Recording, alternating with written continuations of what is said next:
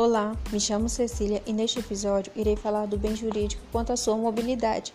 Nesta classificação temos os bens móveis e imóveis. Bens móveis, contidos no artigo 82 do Código Civil, são bens que podem ser transportados por movimento próprio ou removidos por força alheia. Bens passíveis de deslocamento, sem quebra ou fratura e sem alteração da substância ou da destinação econômico-social, por exemplo, notebook. Eles são divididos entre bens móveis por natureza ou por essência, bens móveis por antecipação e bens móveis por determinação legal. Os bens móveis por natureza ou por essência são coisas corpóreas que se podem remover sem dano por força própria ou alheia, com exceção das que acedem aos imóveis.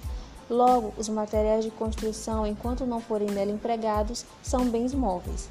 Se subdividem entre semoventes propriamente ditos, os semoventes são suscetíveis a movimento próprio, por exemplo, um animal, e os propriamente ditos representam os bens inanimados, por exemplo, mercadorias comuns do dia a dia.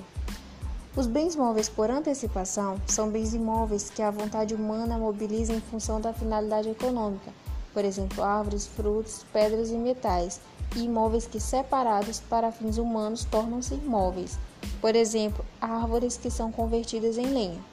Bens móveis por determinação legal são direitos reais sobre objetos móveis e as ações correspondentes, os direitos de obrigação e as ações respectivas e os direitos do autor. Até a próxima!